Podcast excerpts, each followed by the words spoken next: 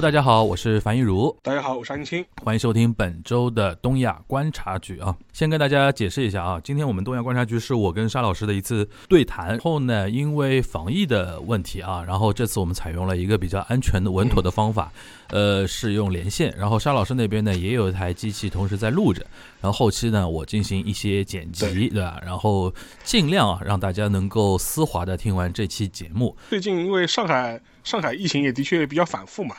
然后是为了不让那个上海的播客圈的再次沦陷，然后我们就采取了一个比较稳妥的方式。嗯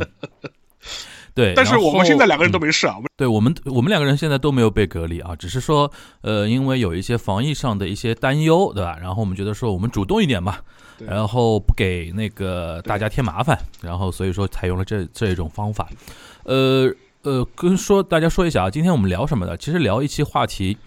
呃，先要跟大家说一下，因为最近呢，的确是因为那个俄乌冲突那个话题啊，导致我们现在东亚有一种流量焦虑，对吧？反正好像大家全世界都把目光放到了东欧，对吧？然后好像我们播客圈层的听众对我们东亚竟然不太关注了啊。然后上期那个聊那个韩国大选啊，呃，那么那么那个热门的话题，上期竟然点击啊，然后那个评论啊什么的，感觉好像温吞水。然后我就跟沙老师说：“我说我们我们得想办法蹭一下这个热度啊。然后怎么蹭呢？就要让沙老师来介绍一下。其实今天这一期的话题的一个由头啊，是来自于沙老师那个那天看到了一个 Twitter 的一个推文，是跟日本的某位学者有关的，对吧？沙老师，你们要不要先简单介绍一下这个推文啊？”呃，就是因为这一次就是俄乌的事情出了之后呢，就是说我也观察了一下日本方面的反应吧，就是日本的很多就说是研究呃日本近代史的一些学者的一些推特，他的账户上面聊这个事情的这个角度就非常有意思，很多人会把这个事情就是说是呃自我代入，代入到日本的这种历史语境里面去看。但是他们的语气切入点呢非常有意思，他们就会说：“哎呀，这个事情很像当年，那个就是发生在中国东北的那个九一八以后的一些事情嘛，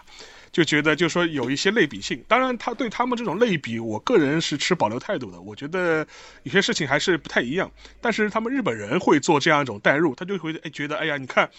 那个乌东的几个两个国家的这种承认克里米亚的事件事件，就非常像九一八啊，以及之后日本日本侵华，日本开始侵华，一步步对华北、东北的一些蚕食啊，他们会做这种历史的这种自我代入的。嗯，然后那个我就说，哎，这个是我们东亚的守备范围里边，而且可以蹭到现在这个俄乌的这个热点嘛？为什么呢？就是说。呃，现在有很多那种观察角度嘛，然后有一个重要的观察角度就是俄罗斯是不是就会像当年的日本一样不断膨胀的那种野心，对吧？然后全世界，比如说西方国家，是不是现在就对它是一种，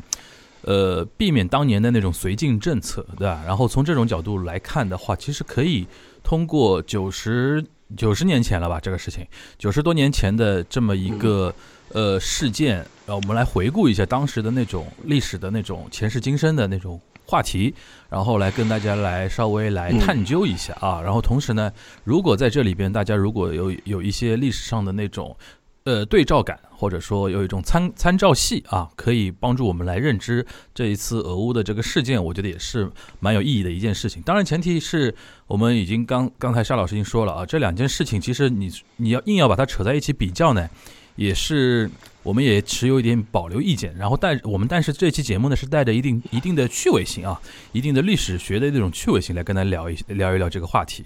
呃，关于这个话题，其实有一个核心的话题，就是关于那个呃李顿调查团的那个话题，对吧？然后邵老师，你要不要先介绍一下李顿李李顿调查团这个话题呢？这个事情呢，可能就是要从那个。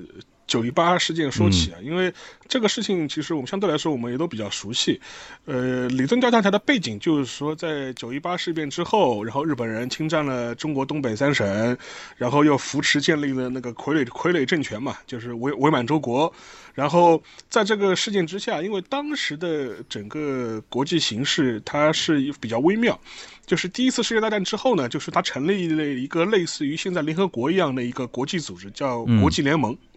就你可以把它理解，你可以把它理解成一个国呃联合国的一个前身吧，或者是一个呃一个一个类似的这样一个国际机构。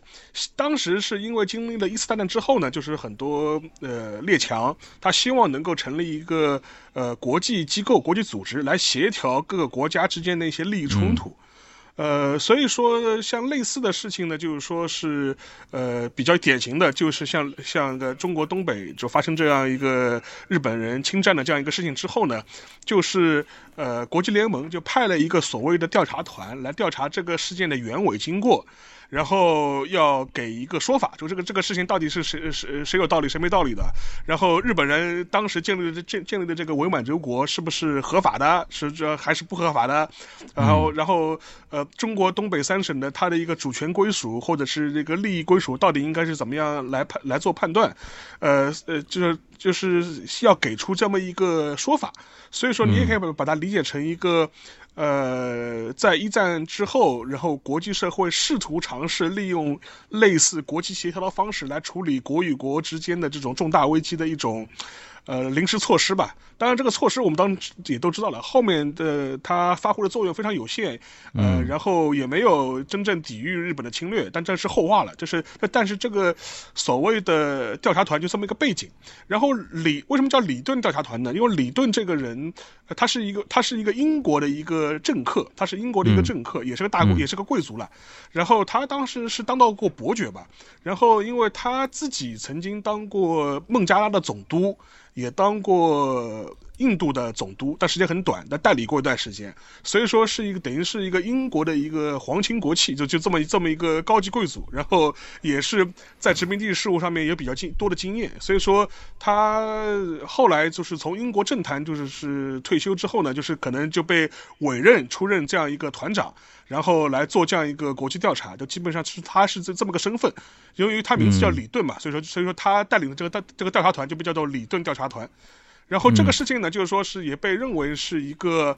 比较标志性的一个国际机构国际争端的一个协调处置的这样一个呃开端。当然，这个开端可能最后的结果不并不是特别好了。嗯，肖老师，你的意思就是说，虽然这个结果啊，就是没有达到那种呃。更最好的协调国际关系的这种结果，但是它作为一种，呃，一个现象本身是出现了，就是说国际社会在一个组织的协调下，用一种呃用一种相对公平的、相对各方能够接受的一种方式来处理一些国际纠纷嘛。这这是原来比之前那种什么大国。大国密室政治要好一点，是这个感觉吗？呃，他他至少是最理想的那个期望是这样子。嗯嗯嗯，呃，这里边就牵涉到一个，就是呃，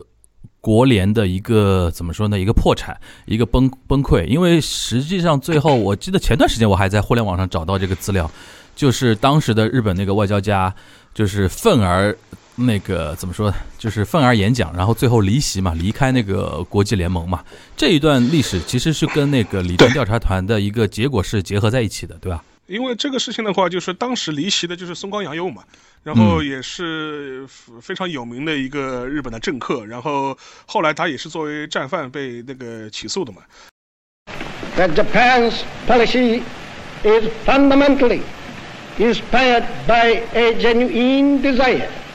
To guarantee peace in the Far East and to contribute to the maintenance of peace throughout the world. Japan, however, finds it impossible to accept the report adopted by the Assembly.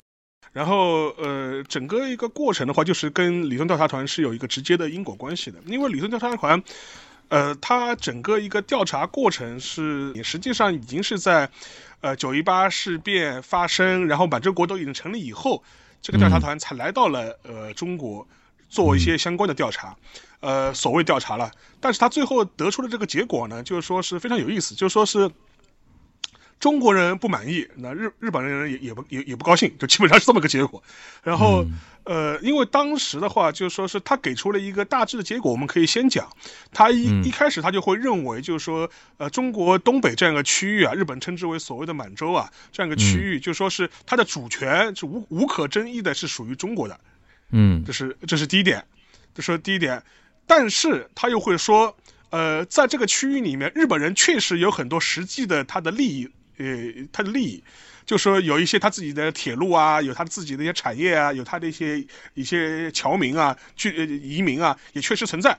啊，所以说呢，他当时提出一个说说法，就说是他认为，就是说应该承认中国对中国呃中对中国东北三省的主权，这是这是这是第一点。第二点呢，也应该就是承认，就是日本在东北三省的既有利益。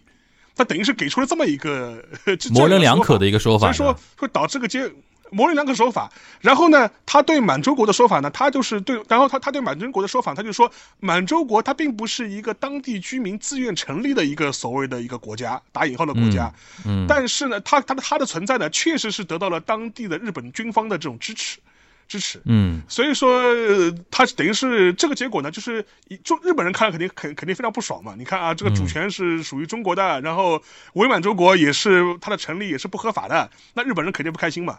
然后中国人呃，中国人看其实看了嘛也不开心，他就觉得哎，你该说还是要要尊重说所谓中国呃日本在满洲的所谓的呃他的利益，他他的居住权，他的商业权益应该得到尊重。所以说双方都不是很满意，但是相对而言呢，日本人的不满肯定是更高嘛。所以说所以说在当时的这样一种。国内的民粹的这样一种呃情况之下，所以说当时日本政府就是所谓的愤然退出了国际联盟嘛，然后这个事件也被认为是一个国际联盟逐步瓦解的一个一个一个一个开开端吧，就基本上这样一个状态。然后，其实松冈本人，我看到一种说法是说，松冈本人其实内心并没有那么的强硬，但是因为基于他是国联的呃，就是代表嘛，要代表他日本国内的一个呃一个基本立场，所以说他当时就是愤而离席啊，然后演说啊，把下面白人骂一通啊那种感觉，这个说法是成立的，对吧？对对，呃，对。但是那个，其实当时日本国内其实对这个事情的一个呃判断呢，我觉得很有意思。当时，当时就是我之前就是之前不是翻译过那个《耻日十年》嘛，就是那个美国驻日大使格鲁的他那个。他那个回忆录嘛，他的日记嘛，他当中，因为他正好经历了这这个阶段嘛，经历了那个就是理论调查团这样一个事件，然后经历了国联的这样一个决议，然后当时他的一个判断就非常有意思，他就觉得当时日本人的心就是普民众的心态是什么呢？就觉得好像是自己的孩子在外面受了欺负，就说是就说是就是无论是他的外交官也好，他的关东军也好，他觉得所以说呢，全国呃就是全家人必须先支持他，无论他的是非对错再说。反正哎，我们自己人就是被被欺负了，就是他说我们肯定要帮他出头。至于他被欺负是不是有道理，或者他自己做错什么事情呢？这个再说。我们先，我就是我们我反正外国人总归是不好的，我们先骂外国人再说。就是，嗯，这是当时的一个总体的一个气氛，对吧？对，就是一种民粹的一种民族主义的那种气氛吧。说实话，这个语境呢，其实在现在看来，其实也并不陌生啊。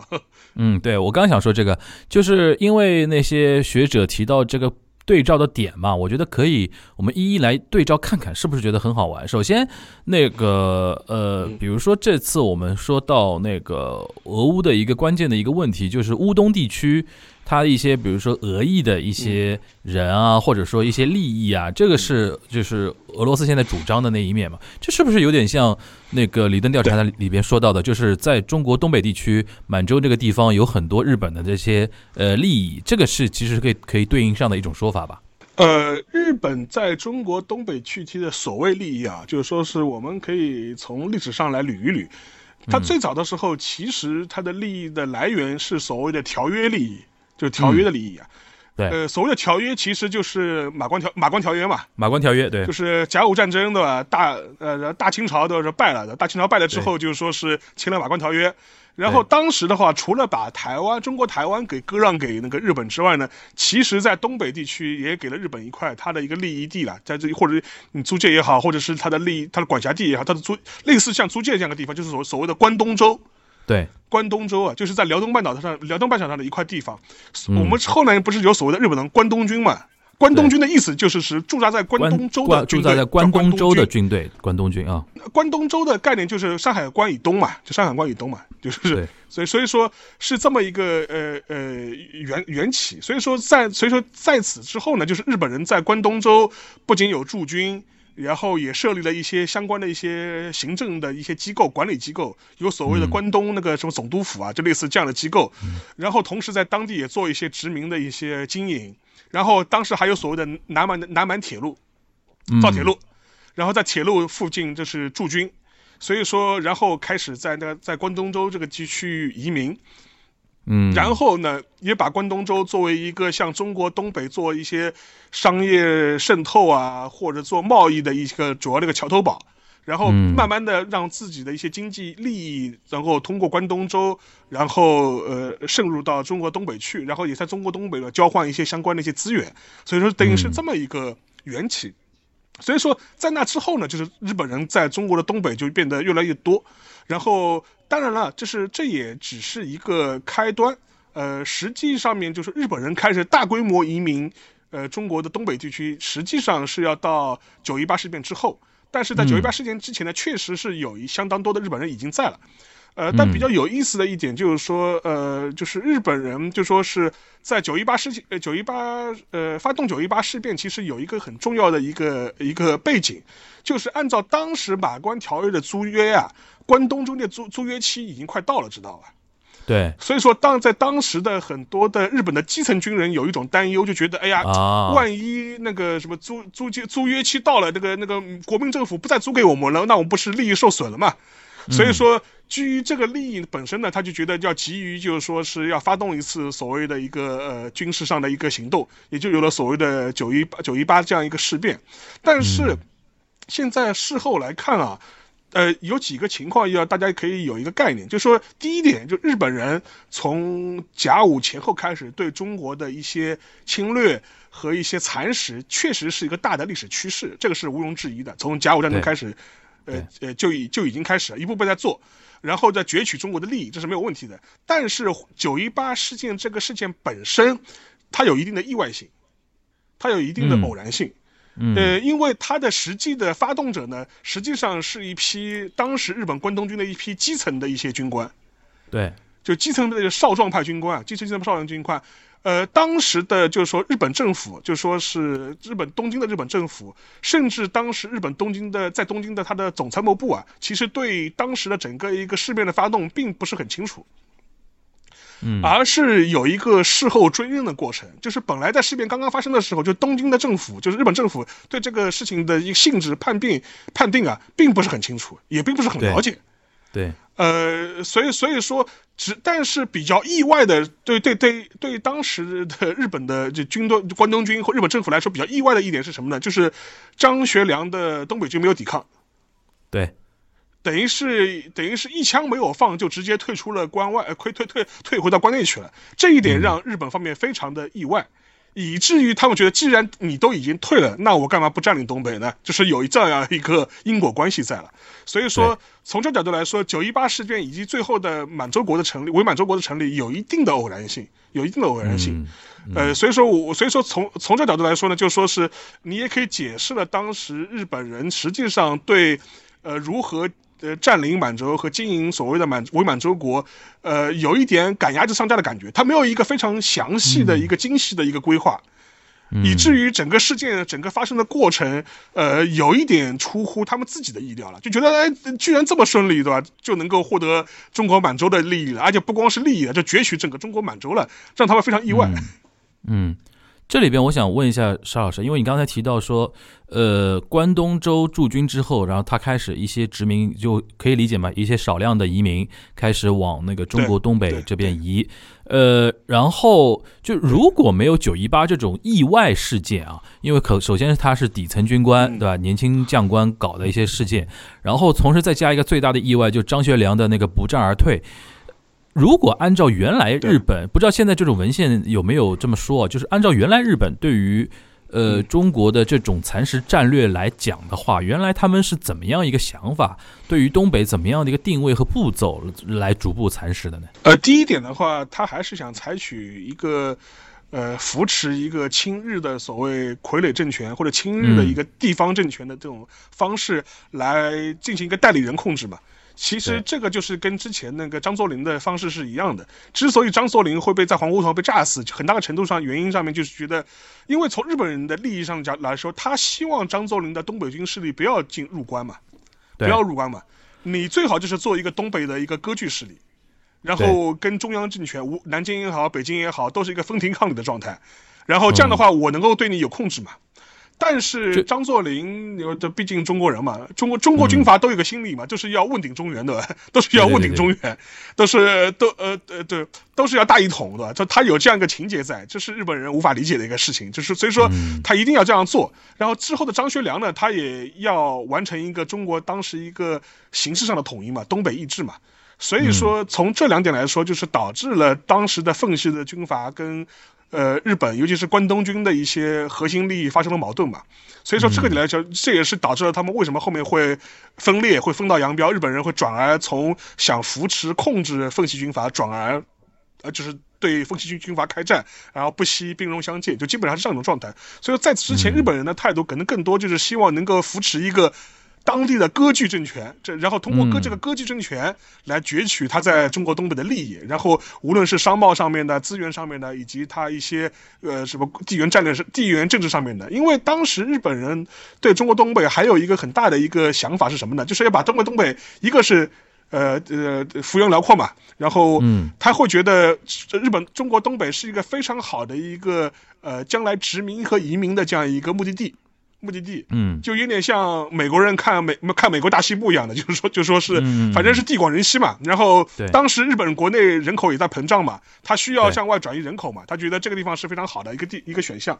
这嗯是其一。其二的话，就东北资源丰富，资源丰富嘛，然后他觉得也是个非常好的一个资源的一个获取地。第三就非常有意思，他认为在地缘政治上来说，它是一个非常好的对抗，呃，苏联的一个缓冲地。他就觉得啊，因为即便日本人打赢了打赢了日俄战争之后呢，他就他觉得苏联对他始终是个威胁，他需要就是是在中呃在中国东北，哎、对，在中国东北有一个缓冲区，有个缓冲区，那东北就非常合适嘛。然后东北如果是完全是听命于日本，成为一个日本的势力范围的话，就是能够有效抵御北方的苏联嘛。对对对但是呢，就是说，但还是有个大前提啊，就是日本人他近代以来对中国的侵略和蚕食是一以贯之的啊。这个这个事情无论有没有九一九一八事变，这个有无无论无论有没有九一八事变，他们都是要做的，只不过方式方方法不同啊。就是有的人主张清蒸，有的人主张红烧的，但是吃你还是都是都是一样吃你的。对没有九一八也会有八一八，对吧？反正就这个意思。对对对，就是那个关于当时的他日本的官方啊，或者是甚至是关东军的高层，就是对九一八这个事件本身的看法，其实有个插曲，倒是跟那个李敦大教堂也有关系的，嗯，因为因为。李敦调查团当时他肯定要也要去那个中国中国东北，就说是那个考察嘛，实地考察嘛，就是你当时就说是日本人说说说是啊，因为当时个前提就是说是日本人在中国东北就自导自演炸毁了自己的铁路，然后污蔑是这个奉系军队干的，然后再出兵北大营嘛，然后就就说然后就嗯。爆发相关的冲突嘛，所以说当时等于是李敦大团也要也要调查这个事故现场嘛，你说你是中国人把你的铁路炸了的，那我们要查一查到底怎么回事。然后当时这个理论调查团，它的组成人员呢是各各个国家的一些所谓德高望重的外交官或者一些政客，嗯国际调查团政客。其中呢，就是作为当事国，中国和日本也有他自己的外交官参与。中国参与的外交官是那个顾维钧，就非常有名嘛。非常有名。呃，就是我的说是顾维1919钧是呃，我的一九一九嘛，就是这个 B B 站上也有嘛，大家去看一看看，陈道明演的对吧？就就是嗯非常潇洒，就说是，然后他是一个中国的一个老牌的一个职业外交官，就是从嗯民国初呃民国初年开始就代表中国，就是出现在各个外交场合，也参加过巴黎和会，然后。呃，他当时的话就是说是是中国驻法国大使，中国驻法国大使，然后当时的话就作为中方的代表，也去跟随李登调查团去参与了这样一个调查活动。比较有意思的是，当时他陪着调查团一开始也要去中国东北嘛，当时的日本呃方面，尤其是日本军方是非常忌惮那个顾维钧的。当时顾维钧去之前，他们就放出声音啊，放出一个话说，意思就是说，如果顾维钧坚持要来那个满满洲的去沈阳做做做调查的话，无法保证中国外交官的安全。就是讲讲这种比较露骨的威胁的话，生命威胁的话，生命威胁。后来是在李顿的坚持下，就说是还是让顾维钧去跟他跟着全团去了呃沈阳。当时李顿说法就是说，如果你们不让那个顾维钧来，无法保护呃保卫呃保证顾维钧的安全，那我们也不去了。我们我赵家团所有其他成员都不去了。所以说，因为有这样一个压力，那日本方面就就让他来了。后来来了之后呢，他们当时是住在沈阳的大和旅社。嗯，大和旅社这个这个这个大大大和旅社大和旅社现在还在啊，就在那个呃，就沈阳沈阳这个这个这个这个遗址都还在啊。当时的话，那个他住在大和旅社之后呢，顾维钧自己的回忆啊，他就说他就会发现他时刻都有人监视他，就说是。他每一次吃饭，甚至上厕所，都会有人就是在他左右了，就是跟踪，跟踪，就是就是左右跟踪。然后后来有一次呢，就比较有意思。后来他们当时从沈阳还去了长春，长春当时是呃所谓关东军的一个司令部，因为后面我因为我们也都也也都知道嘛，因为当时日本人建立所谓伪满洲国之后，在在那个长春定都嘛。当时把长春还不是还改名叫新京嘛？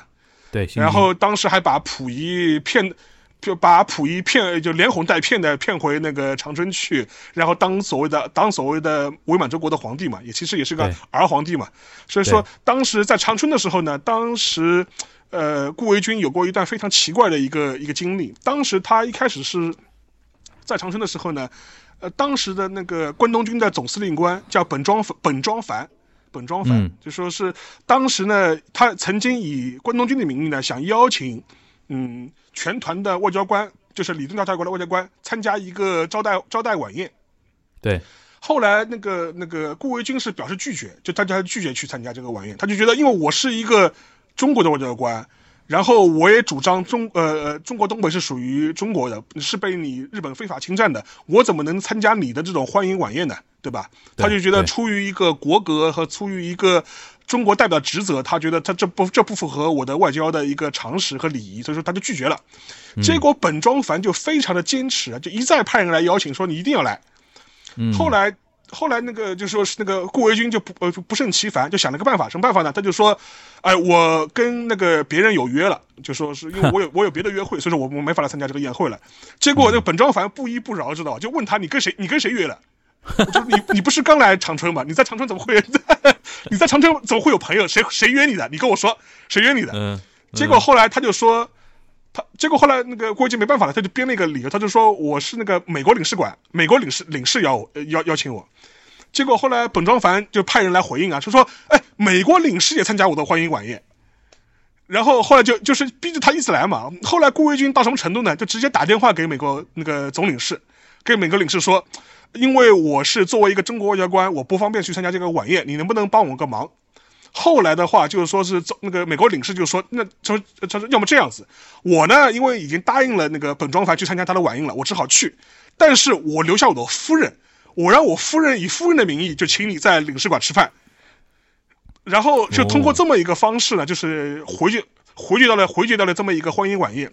但是即便是在欢迎晚宴之后，本庄繁还在邀请那个顾维钧要。要私下见面，他说：“那我能不能就是说是，呃，私下里我请你吃顿饭，就说我你可以就是没有公开，没有第三方出，没有没有第三方人士在场。结果后来这样聊下去嘛，就郭晶就提了几个条件，就一说啊，必须是呃呃一个私下的一个呃私下的一个会面，它不是一个正式的宴请。然后同时的话，没有新闻记者，也没有第三方的报道。”这样的话，我们私下里可以会面，就就后来后来就安排了这样一次会面，是这安排在长春的一个艺妓馆里面吃饭，哦，然后就说就说是后来后来当时那个就是一开始还有艺妓啊，就是唱歌跳舞啊，陪你们喝酒啊什么的，后来到一一半的时候，就是本壮凡就是就是让艺妓退下，让四下都退下，就突然开始对那个那顾维钧讲话，然后我正好是呃读一段就是顾维钧。本人他在自己的回忆录里面的一段描述，大家可以看看当时的一个情况啊。他说：“这是后下以下都是顾维钧的原话。他说那个吃完饭，就是本庄繁叫那些艺妓停止了奏乐跳舞，说他要谈话。我是准备好听他说话的。他坚持要邀请我会见交谈，是说是因为他要告诉我一些所谓的心里话。他说，整个满洲事件全部出乎人们的意料，也出乎他本人和日本军方同事的意料。如果中国方面在事变之初采取某些步骤，就不会发展到后来这样的局面。他说，南满铁路总裁内田康载先生就反对这件事。他说，关东军司令部曾命令部队指挥官攻占柳条沟，这是南满铁路上的沈阳南面的一个站，但是内田康载就反对占领柳条沟，他试图阻碍准备车辆的办法来进行拖延。当他来电话叫他赶快去准备的时候，他才不得已下令了预备火车，命令他们只能前进到柳条沟。可是，在柳条沟现场的指挥官发现，中国军队居然没有一点抵抗。他们预料要，他们本来预料要遭到中国人某种抵抗的，可能会阻挡他们前进，但是一点抵抗也没有。他们想，既然如此，为什么不继续前进呢？他告诉火车上的人，一直开到沈阳，呃，甚至违反了内田先生的命令。呃，后来本庄繁跟我说，在沈阳，中国人也没有抵抗，他们去北大营本来只是想显示一下武力，本来也并不严重，结果却占领了全城，于是这些少壮派军官就洋洋得意起来。他跟我说，这就是事变发生的经过，他想求得我的谅解，说虽然他是司令官，但他并无意调集军队来示威，给少帅，也就是张学良施加压力，迫使他谈判。解决那些所谓的历史悬案，他说内田先生相信示威足以促成谈判，但事情一旦一发而不可收拾了，这是谁也没有料料到的。他说这真是太糟了。然后他又对我说道：“他说我已经年过五旬了，和这些青年军官搞不到一起，他们认为我是一个反动派，一个月之内我就要回东京去了，我要了解满洲的局势是怎么样发生的，怎样发展成如此大的国际事件。”呃，这就是那个我回，就是我读了一下，就是顾维钧在他自己回忆录里面的，就就是一段描述，他就描述了当时本庄繁给给他讲的这段所谓的经过。当然啊，这是本庄繁的说法，我们也可以认为它只是一种托词和一种借口，但是或者或者是烟雾弹，或多或少也烟雾弹，但是或多或少也反映出了一点现实，就是如果当时中国军队有抵抗呢，如果当时中国军队哪怕最后不得已撤退了，但是只要有一有一点抵抗。说不定这个事件确实不会发生到这样的一个程度，因为对于当时的日本军方来说，基层军官发起了这样一种抗命或者这种下课上的一种呃暴走，呃，某种程度上来说，之所以事后被追认、被承认，正是因为过于顺利了，就是呃，胜利者是无可指责的嘛。他既然胜利了，你干嘛指责他呢？哪怕他当时是违背军令的。那如果你刚才因为念的是那个回回忆录的一一一段嘛？他在听到本庄繁这么一通论述之后，顾维钧本人的心理活动，他有没有提到呢？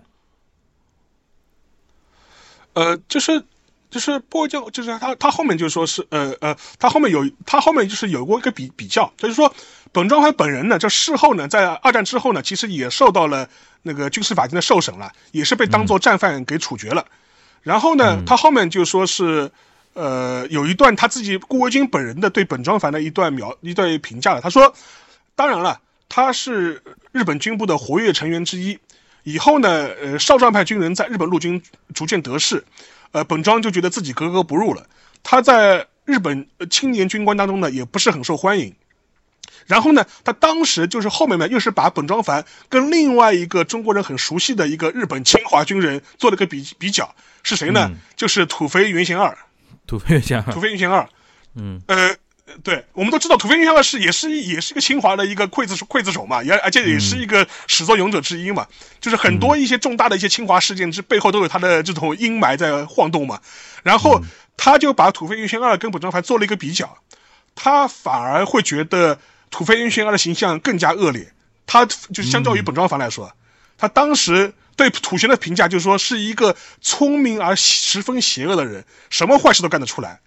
嗯，然后与之相较呢，他他对本庄繁的印象反倒是一个呃过气的军阀的这样一个形象，而实际上面就是无论是黄姑屯也好，还是呃九一八事变也好，或者满洲国的成立也好，恰恰恰就是像像土学土肥原这样的一批日本当时的所谓的壮年军、青壮年军官，呃主主要是一个始作俑者嘛。嗯。行，那其实话说回来，其实刚才沙老师念的那一段，也就看出来，呃，即便是侵略者他野心非常大，想那个怎么样的话，呃，对于受侵略这一方的话，其实抵抗其实还是很重要的。你不能说就不抵抗，因为对于对于这个呃，即便他那个内部或者国际社会外部环境，他永远有一种就是说事已至此，对吧？木已成舟，你最后派那种什么调查团啊什么的，也只不过是一种怎么说呢？一种补救啊，或者说是一种形式上的一个东西，但是还是要实力决定一切嘛，或者说事实决定一切，是可以这么理解这个这个事情吧？对。因为实际上面就是说，是正是由于当时奉系军队没有抵抗，就导致了这样一个事件变得一发不可不可收拾，以至于就是说是当时的一些呃日本的这些基层的一些军官的一些暴走啊，或者是一些军事上的冒险啊，呃获得了成功嘛。既然既然你成功的话，那就加剧了他们在日本呃国内或者是军队内部的这种呃地位的上升，他们就更加得势了嘛。呃，既然我侵略这么容易，你干嘛不让我侵略呢？对对对对吧？就就说，而而且这也加剧了日本国内的一些对侵略的一种渴望嘛。你看我们打日本中国这么容易，对吧？就就说那干嘛不打呢？就说就干嘛不打呢？反正大家都是帝国主义列强，对吧？你呃换换谁侵略不是侵略呢？那既然中国这么弱，既然这么惧怕我们日本，对吧？完全不抵抗，那我干嘛不干嘛不进进一步侵略呢？你就某种程度上也是客观上面就是说是刺激的，就是说是日本方面的侵华的一些野心也好，或者一些不不切实际的一些企图也好。所以说，而且实际上面张学良本人呢，呃。之所就是再多说一句了，就是张学良本人他之所以会采取一个所谓的不抵抗的一种策略，呃，某种程度上来说，因为是是以前也有人说是蒋是是因为那个蒋介石有命令啊什么的，这个实际上面现在从史学界角度来说已经被呃很多那个研究给证否了嘛，证伪了嘛，呃，更多也是张学良自主的这样一个决定为多了，呃，而且实际上面就是说是那个呃，我们来看的话，就是张学良之所以会有这样一种反应。呃，其实也是有个历史的原，呃，这个也是一个历史的一个背景的。为什么呢？实际上面，张学良他在早年的时候，就刚刚开始统治中国东北三省的时候，呃，继承他父亲老爹的时候，他是当时实际上是曾经一度是一个年轻气盛的一个少帅嘛。呃，但是他在经历某一次事件之后，导致他从一个极端的呃骄傲变成了一个极端的一个自卑。呃，他经历什么事情呢？就是在一九二九年的时候，发生过一次中东路事件。中东路事件，当时张学良，呃，他是主动向苏联老老大哥发起了挑战，因为当时，呃，张学良想要讨回苏联人控制的中东铁路。对，中东铁路，呃，中东铁路这个这个铁路嘛，就是原来是美，原来是那个苏俄是沙俄沙皇俄俄国经营的嘛，后来是他的一些相关权益也被苏联给继承了嘛。当时的张学良。想要讨回中东铁路的控制权，然后采取了一些强力的方式接，就是接管了这条铁路，然后同时呢，就是也向当时的，呃，苏联方面就发动了武装示威，结果苏联红军对吧，就三下五除二就把东北军教训教训了一通，结果打把中国队东北军打得非常惨，嗯，以至于让张学良就是一下子信心的泡那个泡泡就被戳破了嘛，就觉得。哎呀，我们东北军经营怎么这么多年，感觉他妈打打打打就打打北洋内内战还可以，这一一跟外国人打就是一一触即溃嘛，然后损失非常大，所以说导致他之后在对待日本人的问题上来说，就变得非常的保守和胆小，知道吧？所以说是有这么一个历史的背景，呃，然后所以说后来当时那个呃那个就是张学良本人他在处理日本问题的时候呢，就采取了一个非常谨慎和保守的态度。而且他自己本本人在事发的时候，他也不在东北，他自己本人在北京嘛，所以当时在第一时间发出的一些训令啊和指示啊，也是要求当时这当时的就说是一些相关部门，就是要采取一个避战啊，不要跟日本人直接冲突的一种呃一种态度，就觉得就说是因为一旦打的话，就是东北军肯定打不过日本人，嗯，所以说当时呃我可以我可以读一段话，就当时那就是呃一九三一年后了，就是就是在事变发生之前。呃，张学良曾经给东北军在当地有一个有一个嘱嘱咐，他当时原话是这么说的：“他说，此时啊，如如与日本开战，我方必败，败日本将以将以我要求割地赔款，东北将万劫不复，因此亦利弊冲突，以公理周旋之。所谓的公理嘛，就是所谓的国际公理，就期待国际干预啊，期待国际联盟来干预，就就就是有这么一个背景或者有这么个念想在。哦，是中央政府给您的指示吗？这个话说说说错了，也不是杨威讲，是我这我主意，我的主意就是你你你不抵抗还是抵抗？明白我这句话？我不抵抗你，我表示我抵抗你。不懂这个，就是我消极上叫人看出来，知道这历史上日本是愿意我们抵抗啊，你知道？嗯，那么你抵抗就是打仗的，你挑拨你你你挑起事情来。嗯嗯，我不抵抗，我我不跟你我不跟你两个冲突了。嗯，就是我所以当时说我不抵抗主义，我不跟你俩冲突。有人奈何我，又说这是政府的命，不不不是不是。可是您这个不抵抗主义也给您自己带来很大的伤害啊！那我不在乎。嗯，所以人我奈何我的人就说，好像说这不抵抗主义这是政府的一种命令，说不是我这个人不我不推辞别人，我的事情是我的事情，我这人向来是我的事情，我不推给人。嗯，不不能说人家，我自己的那。那是不是因为这样子的不抵抗？东北湿的很快呢。这个话也是可以是两个词，也说可以说我自己说，那你抵抗还不也就是一样的快？其实说穿了就是三呃，就是说二九年的那个中东铁路跟苏联那一战之后，让张学良对于列强。觉得有点内心有点慌，有点怂，对吧？是这个意思。然后就是呃，是的。那我们来，既然说到那个，他说公理啊，就是当时那个九一八发生之后，相关的利益方除了日本和中国之外，还有你比如说包括像苏联，包括像美国，对吧？像这各方的一些反应，我们从事后来看是怎么样的呢？呃，我这个倒是我的本行了，因为我之前也写过专门的论文。我先讲苏联好了，就是就是苏联其实很有劲，就是他一九二九年的时候就是出兵教训了一下东北军，教训了张张学良，但是在九一八事变之后呢，他采取了一个截然相反的态度，就是有点坐视日本人就是侵占整个中东呃东三省了，因为我因为我们都知道嘛，就是说传统上来说，就是呃东三省，尤其是尤其是黑龙江这块地方，其实也是俄国人的势力辐射范围嘛。像哈尔滨去过哈尔滨的人都知道嘛，俄式建筑非常多嘛，就说是，就是就说是相关的一些什么什么东正教的教堂都有啊，什么就就这种影响是影影响是显而易见的。但是当时的苏联其实在面对呃九一八事变之后，其实做了一个非常有意思的误判。怎么误判呢？他就觉得当时我看过苏联方面的档案，苏联方面档案怎么写呢？就是当时事件发生时候呢斯大林本人他并不在莫斯科。他在今天的黑海边的索契疗养。索契的话就是原来俄罗斯办冬奥会、办奥运会的地方嘛，就是在黑海边上嘛，就是跟现在乌克兰隔海隔海遥望，对吧？然后当时在休养，所以当时的苏共中央呢，就是发电报给莫给斯大林啊，给斯大林同志，你给我们给我们给我们指示的，我们这个事情要怎么应对？结果斯大林就基于他的经验做了一个错误的判断，他给他怎么怎么判断？他就判断，哎，日本人敢于出兵。中国东北直接是军事打击那个张学良，这个事情肯定不是日本单方单方面的行为，他肯定是获得了呃某某些列强的默许，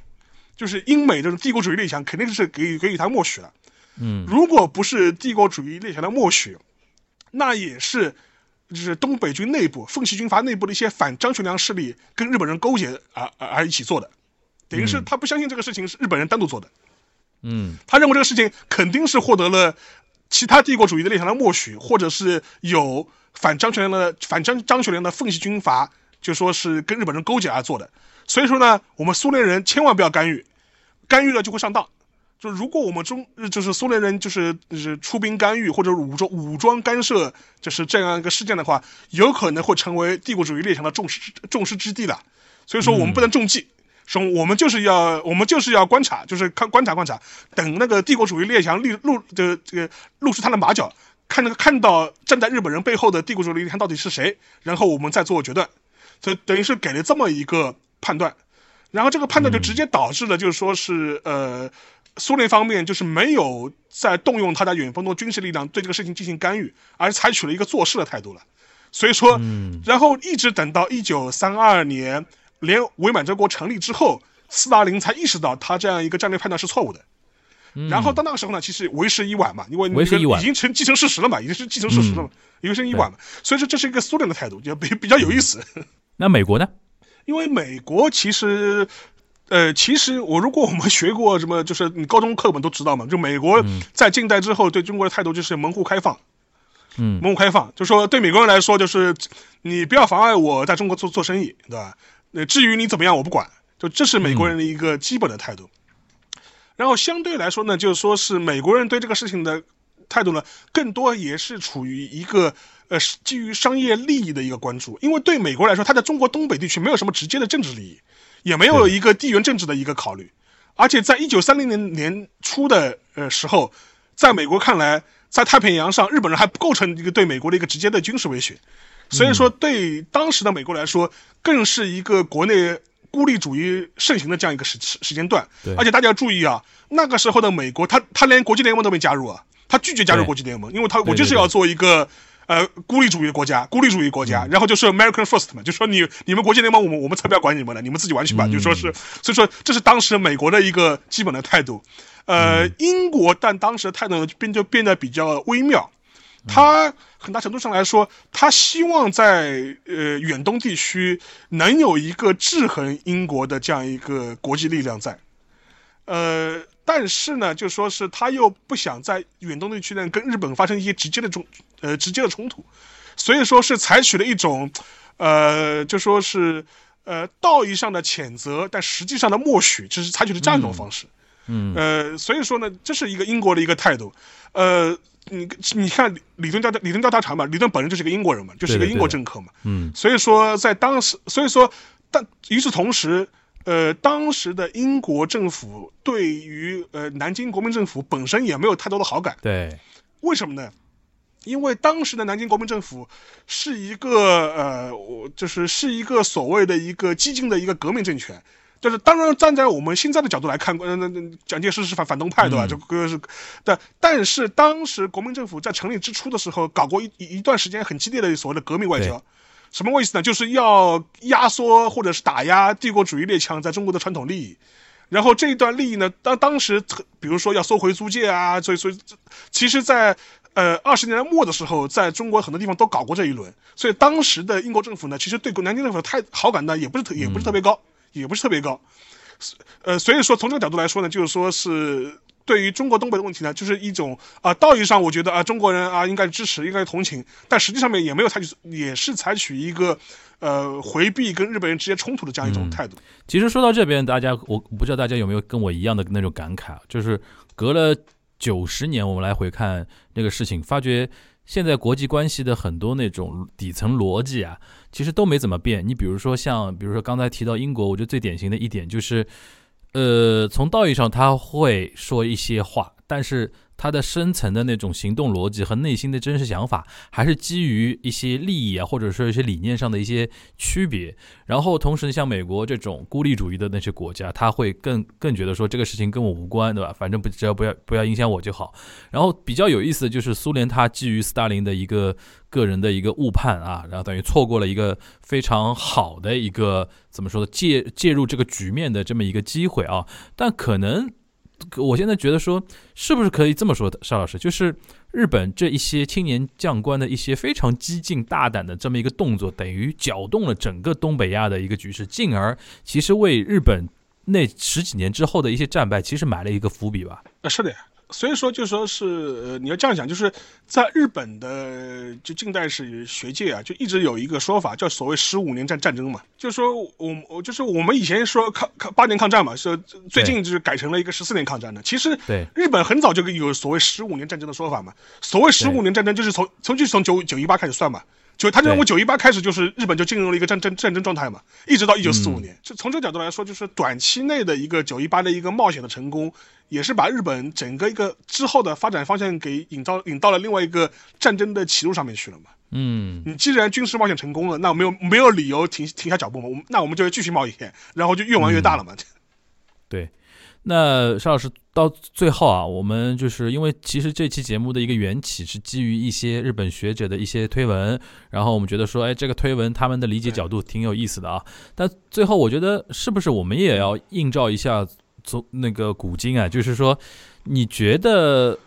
这一次的俄罗斯的这个这个动作啊，如果我们硬要从历史中找一些教训或者找找一些启发的话，你是怎么来看的呢？就结合那个九一八这个事情来看。呃，我觉得呢，就是第一个呢，就是说是因为日本学者他会做这样一种联想，有他们的一些背景或者是一些呃自我的投射，呃，嗯我们中国人不一定要认可了，但是但是我觉得呢，有一些事情确实是有些像的，就说是，呃，第一个一点就是说是，呃其实你也可以。对比现在的一些情况嘛，你看，对就是哪怕是有非常严厉的所谓的制裁，呃，嗯非常严是非常什么道义上的相挺，对吧？但是到目前为止，就是说是以北约国家都不愿意直接介入这个事情嘛。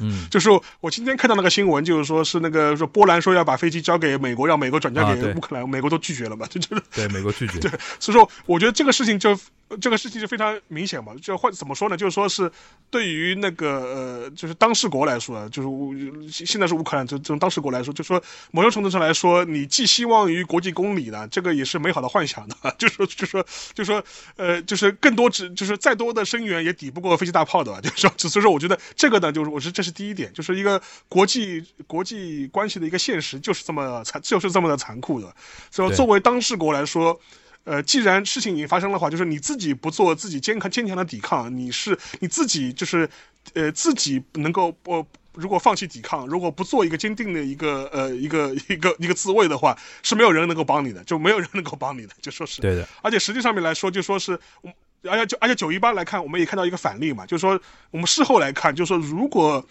嗯东北军哪怕在东北进行一些象征性的抵抗，结果可能就完会完全不一样。对的，结果都会完全不一样。呃，而且而且实际上面事后来看，就是整个奉奉系军阀的败退，呃，是真真的就说是一枪没放。而且实际上面，甚至很多人都说，整个事件一直到了一九三二年呃初的时候，呃，东北军才放弃了当时呃奉系在呃关外的最后一个据点，就是所谓的锦州嘛。嗯我们看过那个什么解放战争，这么大大大决战、淮海战役、呃，辽沈战役都知道，锦州非常重要嘛，叫攻锦州嘛。对的，这个锦州就是一个呃，就是一个关外的一个咽喉的一个交通要道嘛。如果当时的东北军哪怕是丢掉了整个东北，你还占领着锦锦州，至少你在关外还留有一个一席之地，然后将来你还可以进出关外。呃，然后你能够还维持一个在关外的存在，但是在一九三二年的时候，当时在呃关东军调大调集重兵在围攻锦州之前，呃，东北军就是彻底放弃了锦州，退回了关内，都然后以以至于整个局势就变得不可挽回了。所以顾维钧当时曾经还给那个呃那个张学良发过很多电报，就就力劝他不要放弃锦州。他说，至少你要坚持到李顿调查团来之后再放弃，就是不要就美国人都还没有参与干预了，你就主你就主动放弃了。这个事情的话，就是将来会陷于呃中国在国际外交中不利的地位了。所以说，这是一个我觉得是蛮深刻的教训。对，你的意思就是说，还是要做点动作，还是要该该反抗要反抗，该结合国际社会做点施压的动作，还是尽量要去做，对吧？不然你提前 提前撤的话，其实谁也救不了你。谁也救不了你，谁也谁也救不了你。而且这个事情就是说，而且你只会给另外一方更多的合法性。嗯，行，那还有吗？你觉得从从这次的很多一些那个国际社会的呃两个冲突啊，我就是跨越时空的两个冲突，你觉得还有什么而且值得我们来反思的吗？那还有一个就是说是，我觉得其实其实，在当时的时候，呃，就说是因为现在我们都知道嘛，就是双方就是就俄乌双方都是打那个宣传战、舆舆论战嘛。其实，在当时九一八事件前后，中日双方也围绕理论调查团这个事情也发生过很大的一场舆论上的交锋。呃，就说是当时的日本人就非常狠，狠到什么程度呢？就是呃调查团进入呃中国东北之后呢，他是对调查团进行了一个类似隔离式的操作了，就不让调查团轻易能够接触中国人。嗯然后也让也不让中国人去能够向里顿调查团进行陈情。当时在中国东北沈阳地区啊，就说奉天啊，就是有九个中国当地的一些知名的一些知识分子，有有有医生，有大学老师，有当地的这种呃这这种乡贤，然后一共有九个人，就是说是把当时的九一八事变前后的一些当地的情情报、一些资一些资料汇集成册，然后递交给了通过各种各样的方式、秘密的方式递交给了那个调查团。